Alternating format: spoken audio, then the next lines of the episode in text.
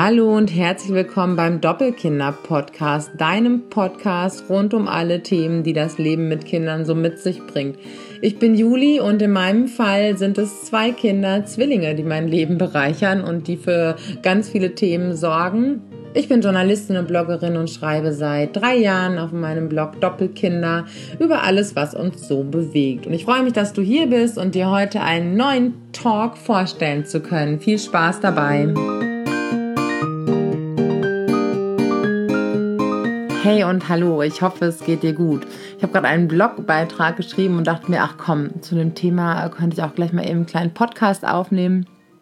Und zwar geht es äh, um das Thema Schimpfen oder Schimpfwörter vielmehr bei, bei Kindern oder Kleinkindern. Meine Söhne sind ja jetzt äh, dreieinhalb und äh, natürlich gibt es äh, aus der Kita das ein oder andere Wort, das sie mal so mit nach Hause bringen. Interessant finde ich, dass wir offenbar zu Hause eigentlich wohl relativ schimpfwortfrei leben, weil sie tatsächlich erst ähm, in der Kita damit angefangen haben. Also schimpfwortfrei, ne?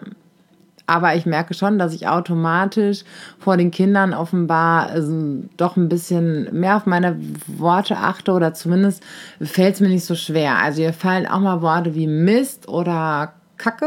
Das ist aber so das, das ist schon das Äußerste. Ähm, beim Autofahren könnte es vielleicht manchmal anders sein, aber da wir nicht so mega viel mit dem Auto unterwegs sind, ähm, erleben die Kinder das dann auch nicht so oft. Also mal grundsätzlich, ich bin kein Mensch, der grundsätzlich darauf verzichtet, ähm, zu schimpfen, vor sich hin zu motzen, zu fluchen. Ich versuche aber generell immer dabei ein gewisses Maß zu halten, aber auch ich sage mal Fuck oder Scheiße oder sonst irgendwie was. Allerdings ist mir an den Kindern aufgefallen, dass es wohl nicht so mega oft passiert, weil sie sonst schon deutlich eher damit angefangen hatten, hätten. So, und nun ist es so, dass ich glaube, das erste Schimpfwort in Anführungszeichen, was sie aus der Kita mit nach Hause gebracht haben, war Scheiß. Du bist Scheiß, das ist Scheiß. Und irgendwie fand ich das auch alles, äh, fand ich es auch ganz niedlich. Und ist auch irgendwie ganz niedlich, finde ich, wenn dreieinhalb Jahre Wut auf einmal so vor sich hin motzen.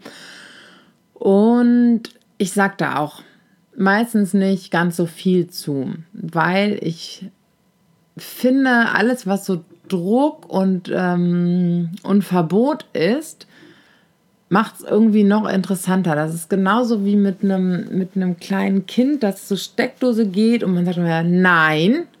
Und dem Kind sagt es Nein ja erstmal irgendwie so gar nicht, sondern ähm, findet es halt erstmal noch viel spannender. So, hä? Oh, äh, Mama reagiert oder Papa, ich bin, ich bin, äh, ich bin wirksam. Die erleben dadurch ihre Selbstwirksamkeit, dass jemand die Stimme erhebt und ein bisschen lauter spricht. Und das finden die halt erstmal total spannend und machen es nochmal und nochmal und nochmal, um zu sehen, ob das funktioniert, ob wieder eine lautere Stimme und Nein kommt. Und ähm, ja, jetzt bei den älteren Kindern und ich bin jetzt, naja, auch keine, äh, nicht unbedingt die, die große äh, Entwicklungsexpertin, was, was Kinder angeht. Ich merke aber, ähm, ich, ich fange an, hier sonst Kämpfe auszufechten oder ich finde es aber auch allein schon logisch, wenn die Kinder halt hier irgendwie mal vor sich hin motzen und ähm, ich gehe dann so mega darauf ein. Das ist ja, als würde man so einen Scheinwerfer darauf richten und äh, Schimpfwort auf das Podest und es ist noch interessanter und ah, und ne, hm, ist vielleicht irgendwas, was ich nicht machen soll. Äh, Finde ich total spannend, probiere ich mal aus und wie meinst du das denn überhaupt? Und deswegen, ähm, wenn sich das so in Grenzen hält, dann sage ich da nicht großartig was zu. Oder ich sage irgendwann, wenn es mit so viel wird, halt mal, hm, ich möchte jetzt nicht, dass du so redest. Und dann geht es auch meistens. Und ähm, ja, im Moment ist hier das große und äh, schlimmste, schlimmste, aller, aller schlimmste Schimpfwort, was meine Kinder sich vorstellen, aus dem Hut zaubern können: Kackerfurz. Kackerfurz ist, ähm, sagen sie ganz gerne, das habe ich in dem, in dem Blogtext auch geschrieben, sagen sie halt ganz gerne auch mal einfach so, wenn es so mit ihnen durchgeht, dann sagen sie zehnmal hintereinander Kackerfurz, haha, oder ähm, wenn sie keinen Bock haben, auf irgendwas richtig zu antworten, ist auch gerne mal, ähm, ne, was hast du denn da und da gemacht oder wie ist denn das so, Kackerfurz, okay, alles klar, habe ich verstanden. Und ähm, Finde ich auch, wenn es sich so einigermaßen in Grenzen hält, auch alles nicht so schlimm. Und auch da handhabe ich es so, dass ich da nicht allzu viel zu sage, es sei denn, es nimmt Überhand, dann aber auch nicht, wer weiß wie wild. Und ähm, das funktioniert eigentlich ganz gut. Es gibt allerdings einen Punkt, bei egal ähm, welchem Wort, welchen Ausdruck Sie gerade für sich irgendwie toll finden, wenn Sie das persönlich an mich dann richten, zum Beispiel, oder an, an Ihren Vater, wenn so eine, du bist Scheiß, du bist Kackerfurz. Ich merke für mich, okay, der Grenze. Finde ich, ähm, finde ich nicht gut, ist nicht die Art, wie ich möchte, dass mit mir gesprochen wird. Und ähm, ich finde, das ist dann ein wichtiger Punkt, an dem es was zu lernen gibt. Und ich mache das halt so, dass ich dann schon sage, ähm, nee, ich möchte nicht, dass du so mit mir sprichst, das mag ich nicht. Ähm, fühlt sich für mich nicht gut an. Du möchtest auch nicht, dass ich das zu dir sage. Dass ich aber auch immer sage, okay, du bist jetzt wütend, das kann ich verstehen und das ist auch okay. Aber wenn du wütend bist, kannst du was anderes sagen. Oder du kannst in Kissen hauen oder du kannst sagen, ich bin wütend auf dich oder ich finde das doof. Aber ich möchte nicht, dass du das zu mir sagst ich weiß, das ist ein total schwieriger und langer Lernprozess. Und ich werde das zu den Kindern auch wahrscheinlich noch hunderte Male sagen müssen. Allerdings ist es halt für sie schwer in dem Moment sie sind halt impulsiv. Oft haben sie halt schon so ein theoretisches Wissen in ihrem Kopf, wie ähm, was für Handlungsalternativen sie haben. Wenn sie aber gerade im Affekt so drin sind, haben die halt einfach keine Möglichkeit darauf zuzugreifen. Und das liegt an dem Entwicklungsstadium ihres Gehirns und ihres rational, ihrer rationalen äh, Denkfähigkeit. Das geht halt einfach nicht so. Wichtig ist halt, dass wir es immer wieder dass wir es immer wieder erklären. Und ich finde halt auch einfach total wichtig, dass man nicht einfach nur schimpft und Druck ausübt in dem Moment und beim Kind irgendwo die Botschaft ankommt, äh, es geht jetzt darum, dass das Kind wütend ist. Nee, darum geht es nicht. Das Kind darf wütend sein, das ist vollkommen okay. Aber es geht halt darum, im Laufe seiner Entwicklungsjahre äh, zu lernen, dass man, auch wenn man wütend ist, nicht äh, gewisse Dinge nicht zu Menschen sagt, dass man seiner Wut Ausdruck verleiht, aber dass man niemand anderem damit Schaden zufügt. Und ich finde, wenn man jemanden beschimpft und dadurch halt ähm, dass die ganze Beziehung an Respekt einbüßt, ähm, dann nimmt man halt Schaden. Und ähm, das finde ich halt wichtig irgendwie zu sagen und immer und immer wieder zu erklären vielleicht auch in Ruhe zu erklären, wenn die Situation vorbei ist. Wenn man so in Aufruhr ist, das geht nicht nur Kindern so, das geht uns genauso, dann sind wir einfach überhaupt nicht aufnahmefähig. So, so viel zu dem ganzen Geschimpfe. Und dann finde ich es halt auch wirklich, da habe ich aber auch für mich noch nicht so richtig die, äh, die Schlusslösung gefunden als erwachsene Menschen, wie oft sagen wir denn Scheiße und das finde ich Kacke und äh, ach, oder sogar noch äh, viel drastischere Ausdrücke, definitiv.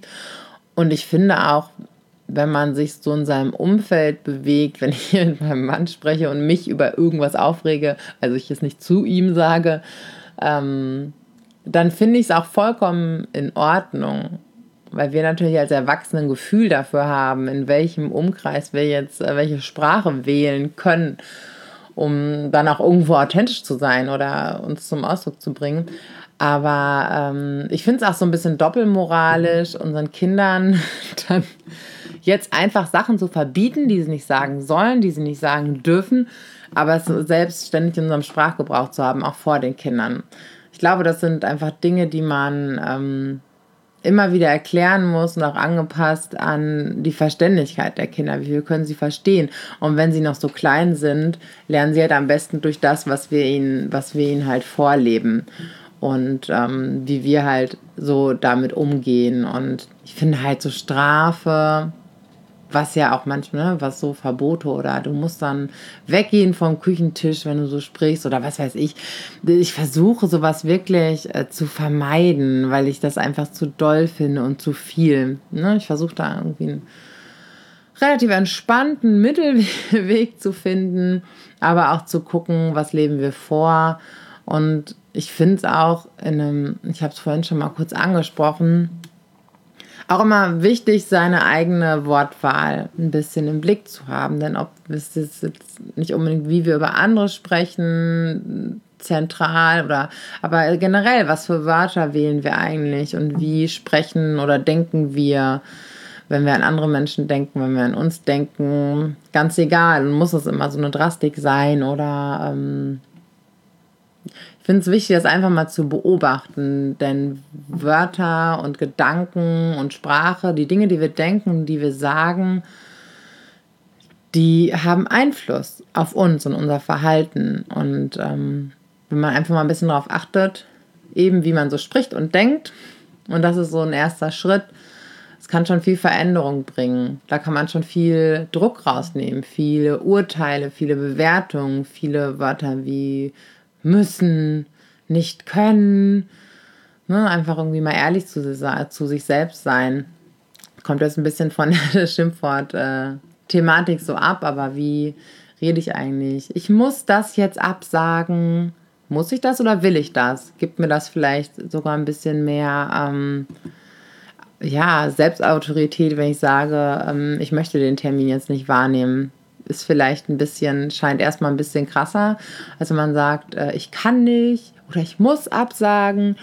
Da schiebt man das immer so ein bisschen auf eine höhere Gewalt, aber es gibt einem irgendwie viel mehr, viel mehr Freiheit und Größe zu zeigen und zu sagen, ich möchte das, ich handle in meinem Sinne. Und ähm, genauso merke ich halt manchmal, wenn ich vielleicht gerade ähm, den Impuls habe, verächtlich über jemanden zu sprechen, dass jemand irgendwie total bescheuert ist oder sonst irgendwie was. Ähm, also wie gesagt, ich finde es okay, seinen Gefühlen Ausdruck zu verlangen, aber man kann auch immer ein Stück weit gucken, hm, was macht das jetzt eigentlich mit mir, wenn ich so denke und rede und äh, was macht das mit meinem eigenen Selbstwertgefühl? Ist ganz, ist ganz spannend, weil ich glaube, dass es nie komplett ohne ähm, Einfluss auf uns selbst bleibt, wie wir auch über andere sprechen und ob man die Dinge, die man empfindet, wenn man an andere denkt, nicht auch irgendwie anders ausdrücken kann. Ist nur noch mal so ein kleiner Denkanstoß zum, zum Schluss. Gelingt mir auch nicht immer. Ich finde es auch ähm, Quatsch, total perfektionistisch zu sein, auch mit sich selbst und mit seinen Kindern. Und ähm, wenn man,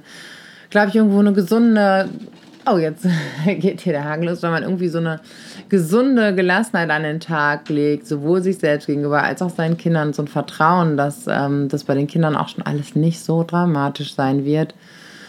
Ich glaube, da geht es einem im Alltag am besten mit. Ja, ich bin gespannt, wie ihr das handhabt. Schreibt es mir doch mal unter den Instagram-Post zu dieser Podcast-Folge oder unter dem Blogpost, den ich euch verlinke. Ich freue mich von euch zu hören. Meldet euch jederzeit gerne. Bis bald. Habt noch einen guten Tag.